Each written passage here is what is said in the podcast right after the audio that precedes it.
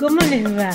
Hoy a los oyentes. Por mi parte todo bien, porque en un minuto más empezaremos con el programa que hoy nos trae la presencia de una estrella del deporte, Gonzalo Minguillón. ¿Cómo estás hoy?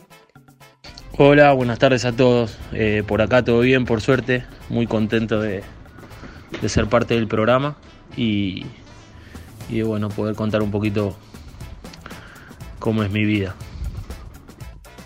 ¿Cómo te presentarías? Bueno, mi nombre es Gonzalo Minguillón y soy futbolista y fisioterapeuta.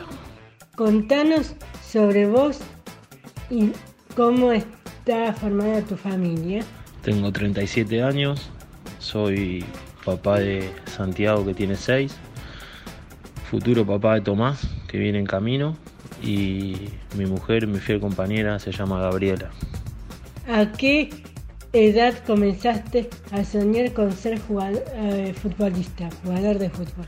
Ah, mis sueños de futbolista fueron desde que tengo uso de la razón, de patear la primera pelota que tengo la sensación de que mi vida está estaba destinada para esto.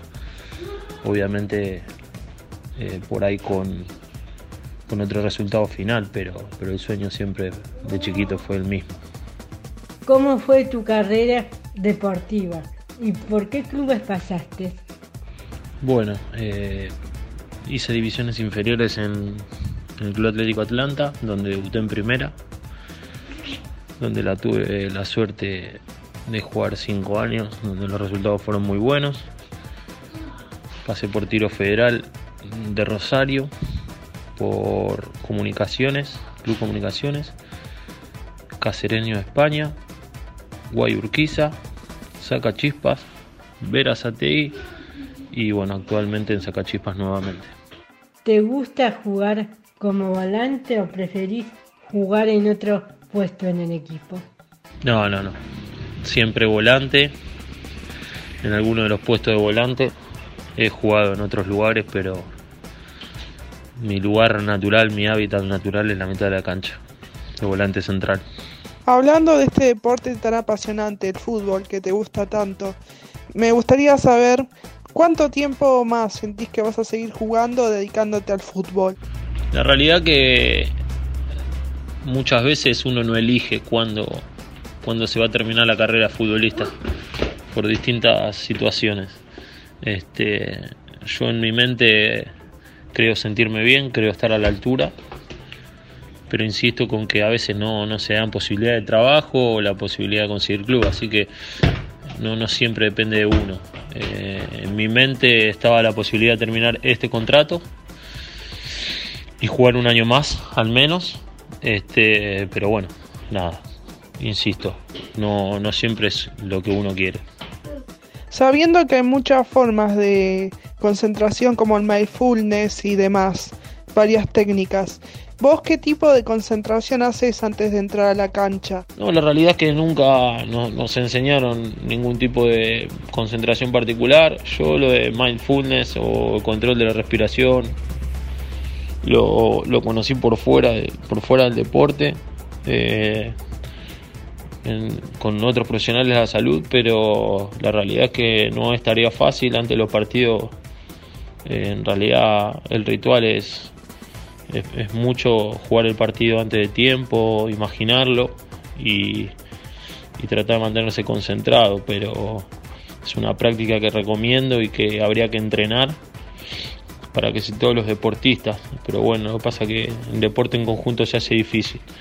Eh, teniendo en cuenta toda tu carrera futbolística y bueno, toda tu carrera futbolística durante tu vida, ¿cuál decís que es el momento más memorable en tu carrera de futbolista?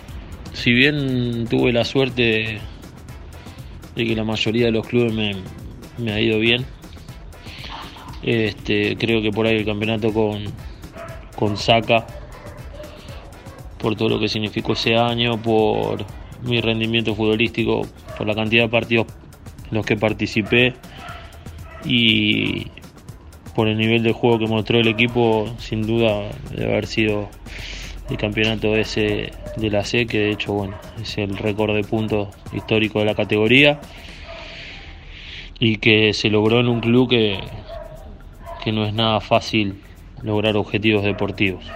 Sabemos que hay diferentes eh, categorías dentro del fútbol y que hoy en día está jugando la primera B. ¿Qué diferencia principal crees que hay entre la Superliga y las otras categorías? No, la diferencia real es que eh, los hábitos del futbolista, por tener la posibilidad de vivir solo y por, para el fútbol, eh, están, están todos depositados en eso, en el cuidado, en descanso, en mejores canchas, mejores, eh, mejores botines, todo, todo mejor. Entonces tienen una gran parte de la historia simplificada. Y después la realidad es que no en la gran mayoría, pero en otros casos, condiciones físicas y técnicas eh, mucho más importantes que la de los jugadores del ascenso.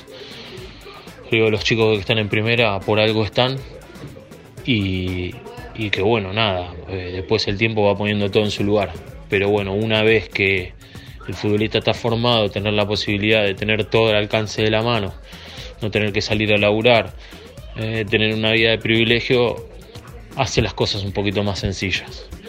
Este, obviamente que tienen otros intereses también después, eh, las exigencias y las presiones también son más altas, pero, pero bueno, una vez que nosotros elegimos ser futbolistas, tener todo el alcance de la mano simplifica la historia bastante. Bien, Gonzalo, seguimos con la entrevista.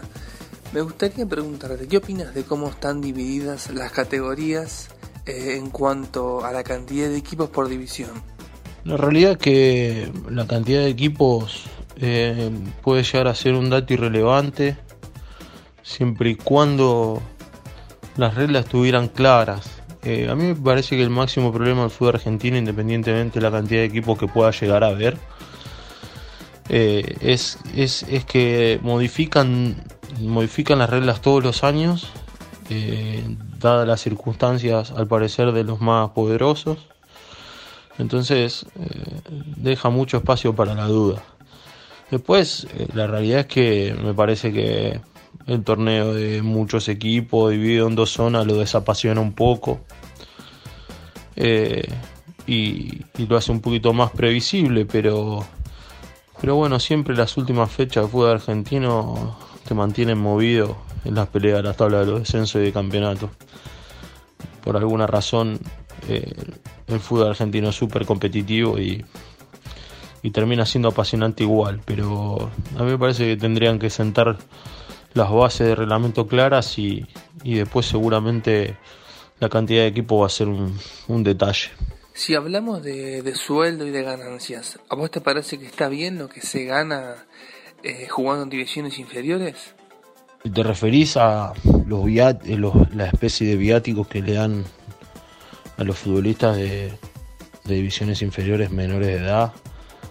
Eh, me parece una locura, pero entiendo de que esta super profesionalización y la necesidad de la gente de este país lleva a que los padres eh, pierdan un poquito el, rumbo y el foco.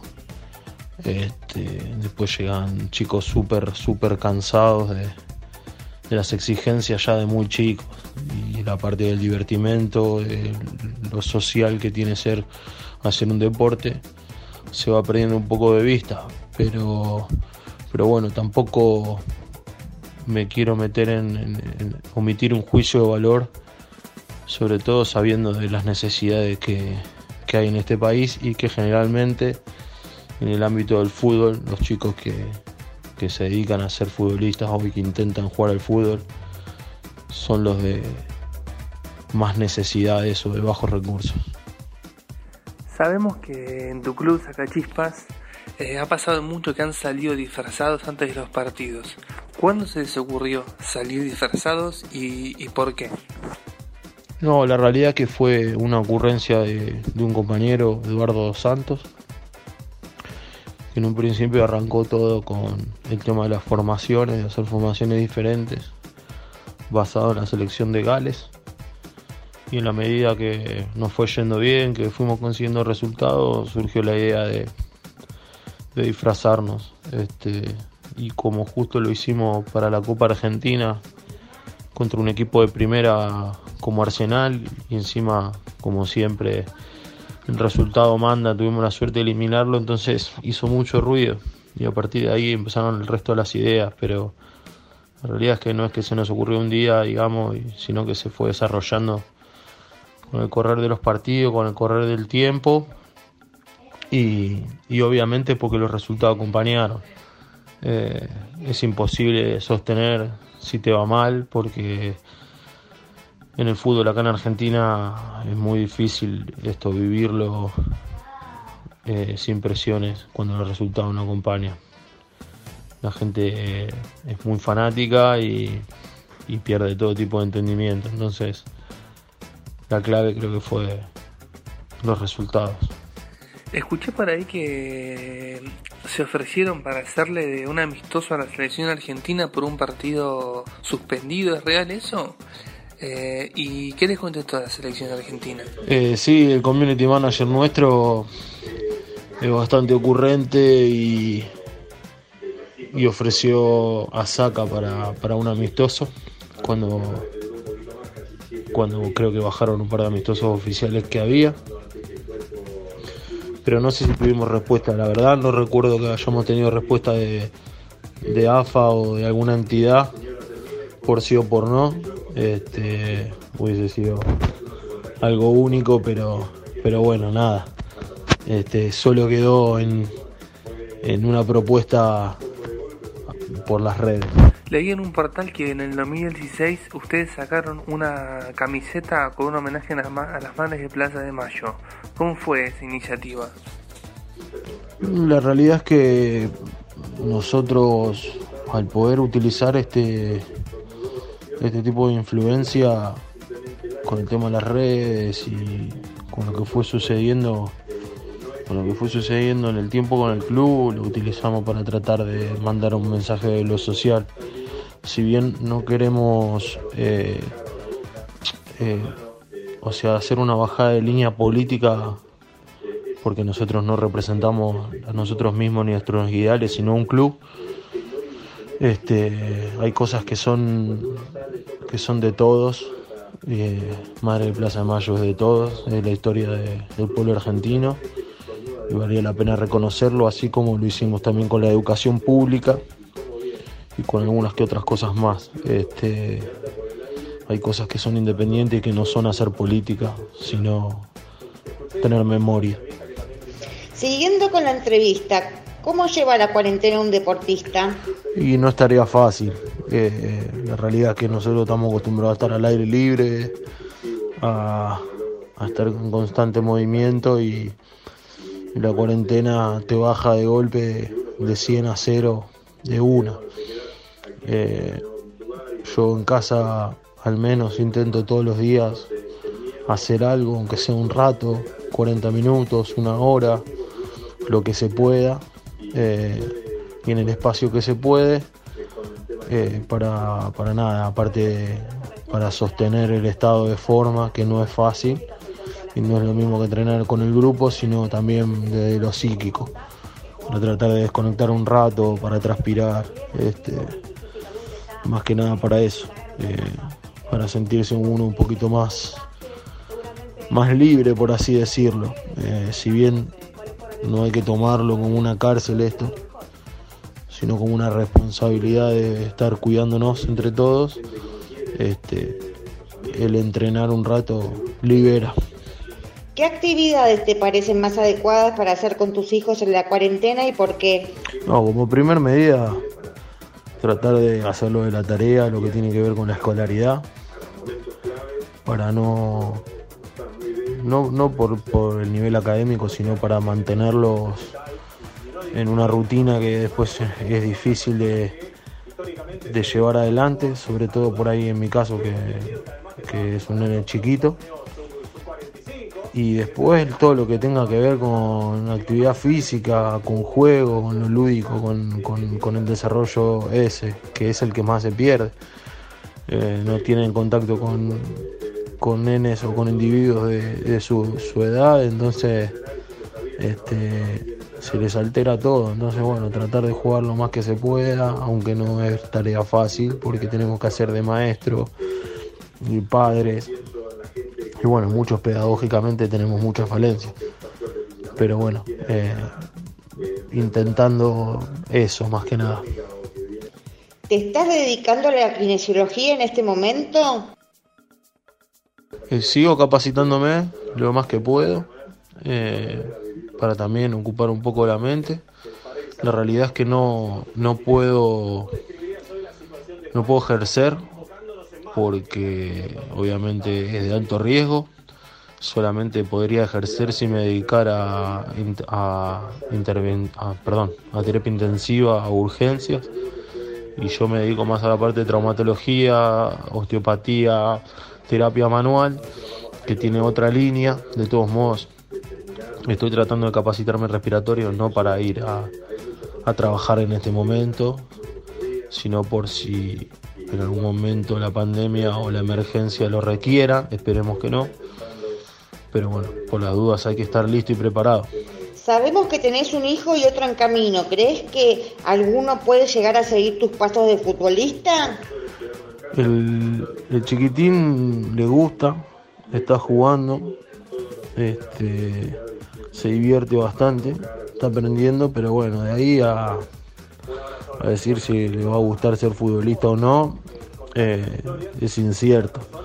Yo la verdad que me encantaría que juegue el fútbol, pero no que sea, no por, por un objetivo de que sea futbolista profesional, sino por porque a mí el fútbol me dio, me dio muchísimos amigos, me dio conducta, me dio disciplina, objetivos claros y no es fácil hoy en día que los chicos tengan objetivos o ambiciones claras y a veces un norte te simplifica todo, te aleja de un montón de cosas y te mantiene centrado. Y después, bueno, el que viene en camino intentaremos que le guste el fútbol y bueno, y si no, que elijan lo que les guste, que los haga más felices. Trataremos de acompañarlo con la mamá a donde sea. Pero bueno, por ahora lo, lo compartimos. Después de entrenar y de estudiar kinesiología, ¿te quedan energías para hacer otras cosas? Por ejemplo, familia, hobbies, amigos. Yo la verdad que no me puedo quejar. Las semanas son duras como para todos. Y los fines de semana cuando no juego un domingo o un lunes, eh, con, con mi familia somos juntarnos mucho con, con amigos. Somos bastante amigueros. Y, y se, se juntan, sí, hay energía. Para eso siempre hay energía. Pero bueno, eh, yo soy un privilegiado. Hay gente que labura mucho más y que la tiene mucho más complicada que yo. Gonzalo, ¿cómo te diste cuenta de que querías ser kinesiólogo? Eh, lo de kinesiología fue eh, probando. La, verdad, la realidad es que fue medio, medio de esa manera, porque yo cuando terminé secundario, mi viejo me permitió tomarme un año sabático antes de arrancar la facultad por el tema del fútbol. Y cuando lo arranqué, arranqué una carrera que era analista de sistema, solo por el hecho de que tenía familiares, mis hermanos más grandes y mis primos que se dedicaban a eso. Entonces pensé en una salida laboral rápida, error. Y después de eso estuve como cuatro años sin estudiar nada hasta que en comunicaciones tomé la determinación de que iba a ser muy difícil vivir súper bien jugando al fútbol en los lugares donde las categorías estaba jugando yo. Entonces eh, siempre me gustó la medicina, o me apasionó, o me llamó la atención. Y con el fútbol, la medicina supuestamente no era compatible por el tema de las prácticas residencias. Bueno, entonces traté de buscar algo que tuviera que ver con, con el deporte y con la medicina. Y bueno, la kinesiología es une esas aristas. Por suerte me anoté y por suerte me gustó mucho y hoy en día puedo decir que voy en camino a ser apasionado de la kinesiología también. Eh, es una profesión muy, muy, muy hermosa, eh, muy humana y, y la verdad que cada día la disfruto más. ¿Te gustaría ser kinesiólogo en un equipo de fútbol? Sí, me gustaría, me gustaría. No sé si apenas me retire, porque el kinesiólogo deportivo de planteles es una demanda muy grande y tienes que cumplir con las mismas exigencias que los futbolistas muchas veces concentraciones pretemporadas etcétera partidos y creo que eh, mi familia merece un descanso también de esa rutina poder tomarnos unas vacaciones relativamente normales eh, nada, alguna escapada fines de semana, eh, otro tipo de cosas que no han podido hacer por, por acompañarme a mí y mi, y mi profesión. Así que por ahí lo tengo como objetivo, pero a largo plazo. ¿Cuál fue el caso médico más complicado que tuviste que enfrentar? Bueno, la realidad es que no tuve ningún caso súper complicado. Al dedicarme a traumatología y deporte no hay alguna situación compleja.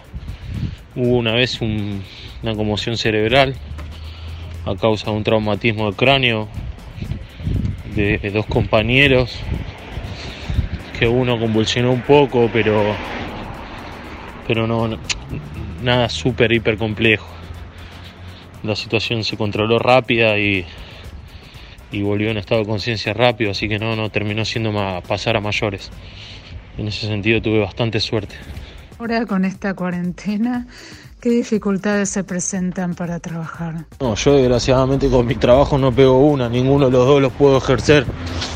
Kinesiología intenté activar un poquito lo que es la consulta vía WhatsApp o Instagram, obviamente sin costo, y, tratar de ayudar en algunas indicaciones, pero no mucho más que eso. El fútbol está parado hasta nuevo aviso, así que entrenando por mi cuenta en mi casa con el espacio que poco o mucho espacio que tengo. Como kinesiólogo, ¿qué le recomendarías a la gente que está mucho tiempo en su casa y sin moverse? Movimiento, el que quieran, el que les guste, el que les dé placer. Movimiento, mucho movimiento. Si tienen que hacer home office, cada media hora levantarse, movilizar el cuello, movilizar los brazos, los hombros, etc. lo, lo mejor que pueden hacer contra esto es moverse, no quedarse quieto. Todo lo que se queda quieto se muere. No, no, no digo que con esto va a ser más grave, pero, pero hay que moverse. ¿Cuál es tu mayor deseo en cuanto a lo futbolístico hoy? Mi mayor deseo hoy es seguir vigente, estando a la altura, no ser el, el viejo que, que parece que está robando y tratar de dejar un legado a los más chicos, sobre todo de amor a la profesión y, y entender de que ser futbolista también o deportista profesional es una vocación que se lleva a cabo y adelante con, con mucho esfuerzo y sacrificio y no simplemente jugar al fútbol como por ahí muchos creen. Ese es el mayor deseo. ¿En qué club soñarías trabajar y por qué? En el Club Atlético San Lorenzo de Almagro, porque soy hincha fanático y es amor el que tengo por ese club. ¿Hay algo que no te hayamos preguntado y que te gustaría agregar? No, nada en particular, simplemente lo que dije por ahí hace un ratito en que ser futbolista profesional o elegir el deporte como profesión no es simplemente ir, realizarlo, sino que demanda un montón de sacrificios, un montón de responsabilidades, de perfeccionamiento que no son solo individuales, sino que arrastran a todo el entorno familiar. Así que nada, dejar en claro eso, de que para muchos de nosotros esto es una vocación hermosa y que la elegimos desde el primer minuto de, de nuestras vidas, hasta el día que la podamos dejar de ejercer. Nada más que eso. Bueno, gracias a todos eh, por este ratito compartido. La verdad que la pasé muy bien, muy divertido, muy cómodo y la realidad es que recalcar un poco lo que ya, ya he dicho antes este, con respecto a mi profesión, a mis profesiones y, bueno, sostener de que tenemos que aguantar todos un poco más para cuidarnos de entender que no es un encierro, sino la posibilidad de, cuidar a, cada uno de los que tenemos al lado y, a disposición para lo que necesiten. Eh, les mando un fuerte abrazo y, y espero que estén todos bien. Gracias por haber compartido con nosotros este tiempo. Este fue un nuevo programa de Radio Suma en cuarentena. Hasta la próxima.